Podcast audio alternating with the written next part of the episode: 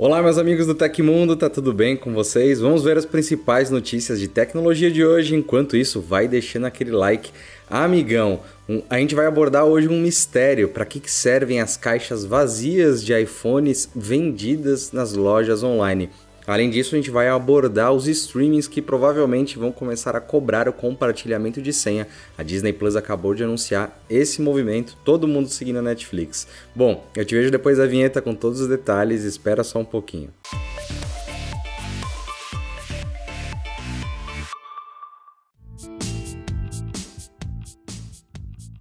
Em andanças por esta avenida quase infinita chamada internet, nos deparamos com anúncios de caixas vazias de iPhone, chamadas de compatíveis, elas custam de 10 reais até 80 reais cada. As embalagens que podem ser encontradas em sites como eBay, Shopee, Mercado Livre são de modelos como iPhone 11, iPhone 12, iPhone XR, 13 Pro Max e outros. Aparelhos mais antigos como Samsung Galaxy A20, A10, LG K62, Motorola G20 e outros também têm suas caixinhas nas vitrines virtuais. Mas afinal de contas, para que serve uma caixa vazia de celular? Por que alguém compraria isso? O Tecmundo resolveu investigar e contar sobre essa descoberta. De maneira resumida, as caixinhas compatíveis servem para quem quer vender celulares usados. Os clientes que compram as caixinhas são, em sua maioria, outros lojistas. Por isso, os produtos são vendidos somente no varejo. Além de fornecer para lojas e pessoas que vão vender aparelhos usados, usados, lojistas contaram ao Tecmundo que há também empreendedores que compram para usar as embalagens como decoração. O Tecmundo entrou em contato com o Mercado Livre que explicou que a venda das caixinhas compatíveis não é proibida nem pela legislação, nem pelas regras da própria plataforma. A reportagem também enviou e-mails para Shopee e Apple, mas as empresas não responderam até o fechamento do texto que eu estou lendo aqui. Se você quiser acompanhar todos os detalhes dessa apuração, o link está aqui embaixo. Com o aumento da criminalidade, a busca por soluções de segurança também cresce. Segundo a Associação Brasileira das Empresas de Sistemas Eletrônicos de Segurança, houve um aumento de 18% nas vendas do setor em 2022. E um dos pontos mais importantes para um funcionamento de um circuito fechado de TV é ter uma boa capacidade de armazenamento de imagens. Isso porque o HD do sistema deve funcionar e armazenar as captações 24 horas por dia, todos os dias, além de garantir garantir uma boa reprodução sem travamentos ou perda de qualidade de imagem. O HDS WD Purple Pro, por exemplo, foi desenvolvido para projetos de segurança com inteligência artificial que exigem armazenamento robusto, como projetos de CFTV. Além de todas essas qualidades, ele ainda tem tecnologia All-Frame que reduz corrompimento e perdas de imagens com baixo consumo de energia. O HDS também traz 5 anos de garantia com troca expressa em todas as suas opções de 8, 10, 12, 14 e 18 terabytes. Bom, eu deixei o link para o site da Intelbras aqui embaixo na descrição e lá você pode saber mais e adquirir o HDS WD Purple Pro para o seu sistema de proteção. Pessoal, Black Friday aqui no Tecmundo se chama Tech Friday e já estão rolando os descontos muito legais no nosso hub de ofertas. Se você não acessou, acessa que ele está linkado aqui embaixo.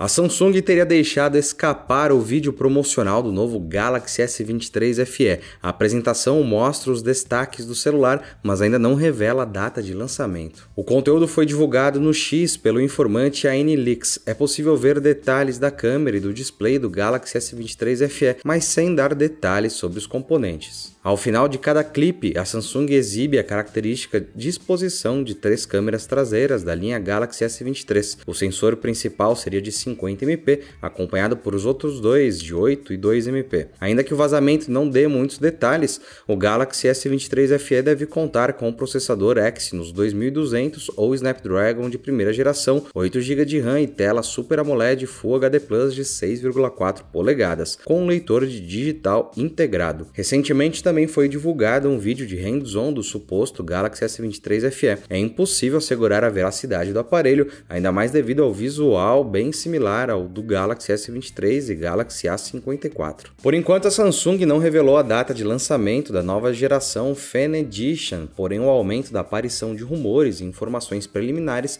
sugerem que a empresa pretende apresentar o conjunto em outubro de 2023.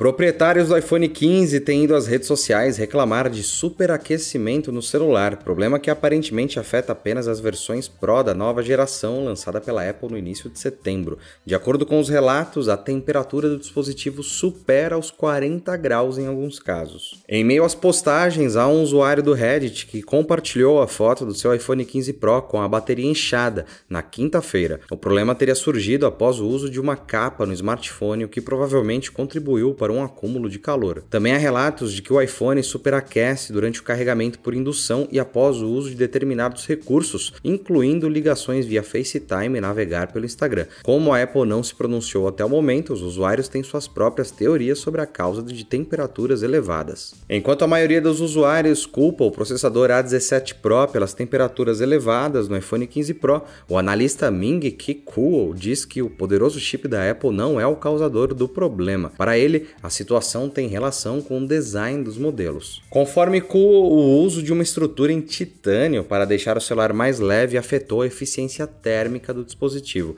Além disso, a área de dissipação de calor do telefone foi reduzida, o que pode ter contribuído para a piora do sistema.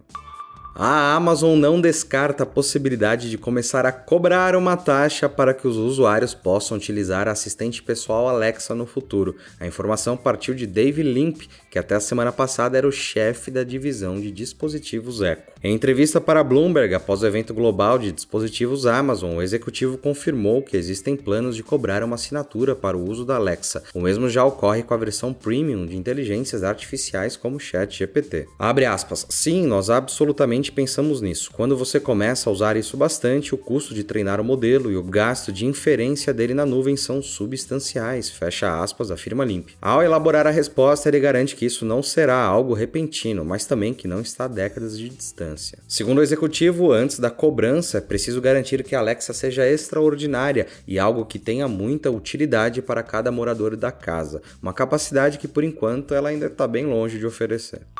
O Bing da Microsoft é hoje o vice-líder do mercado de pesquisas e uma das ferramentas de IA mais poderosas em termos de chatbots, já que mistura o buscador com o modelo de linguagem GPT da OpenAI. Porém, essa história quase foi bem diferente. Segundo um relatório obtido pela Bloomberg, a aquisição do Bing pela Apple chegou a ser cogitada em algum momento de 2020, apesar de as conversas não terem avançado. De acordo com as fontes consultadas que pediram para permanecer anônimas, foram realizadas reuniões sobre o assunto envolvendo a Microsoft e o gerente da divisão de serviços da Apple, Ed Cool. Entretanto, as conversas foram apenas exploratórias e a compra não passou dessa etapa. Essas revelações fazem parte dos depoimentos da ação judicial envolvendo o Google e o FTC, que é o órgão regulador de mercado dos Estados Unidos que investiga eventuais práticas anticompetitivas por parte da companhia no país. O Disney Plus vai começar a proibir o compartilhamento de senhas a partir do dia 1 de novembro no Canadá. A mudança, semelhante à implantada pela Netflix, está sendo comunicada aos assinantes da plataforma no país via e-mail, conforme noticiou o site Mobile Syrup na quarta passada. Isso marca uma provável mudança no mercado de streamings. Em breve, todos os serviços deverão cobrar o compartilhamento de senha, seguindo o sucesso da Netflix. Acabou a mamata. Na mensagem enviada aos usuários, a gigante do entretenimento alerta sobre os novos termos de uso, porém não fornece mais detalhes sobre como vai funcionar o bloqueio. Além do e-mail, a empresa também atualizou a página de suporte do streaming para os assinantes canadenses, adicionando a informação de que não será mais possível compartilhar sua assinatura fora de casa. Em outra parte dos termos, o Disney Plus informa que poderá analisar o uso da conta em busca de eventuais violações da regra. Caso a plataforma identifique que a senha continue sendo compartilhada, o assinante terá o acesso ao serviço limitado e corre o risco de ter a conta encerrada. Os executivos da Disney Plus disseram que a empresa estava estudando formas de acabar com a prática adotando a mesma estratégia da Netflix, que iniciou as restrições há alguns meses e cobra uma taxa adicional para quem quiser dividir a senha. A gente ainda não sabe quando isso vai chegar aqui no Brasil. E aconteceu na história da tecnologia. No dia 29 de setembro de 1983, a Microsoft lançou seu primeiro aplicativo de software, o Word 1.0, para uso com sistemas compatíveis com MS-DOS. O Word foi o primeiro software de processamento de texto a fazer uso extensivo de um mouse de computador. Se você gostou do nosso programa, pode ajudar muito a gente mandando um valeu demais aí embaixo. Todos os links estão no comentário e descrição e essas foram as notícias do Hoje no Tecmundo dessa sexta-feira. Eu espero que vocês se cuidem, a gente se vê na segunda-feira, mas ó, domingo aqui no Tecmundo tem um Tech Docs especial. A gente está voltando a fazer uns Tech Docs mais trabalhados, mais chuchu beleza. Então domingo eu espero vocês por aqui, hein? Até lá. Então, tchau, tchau, gente.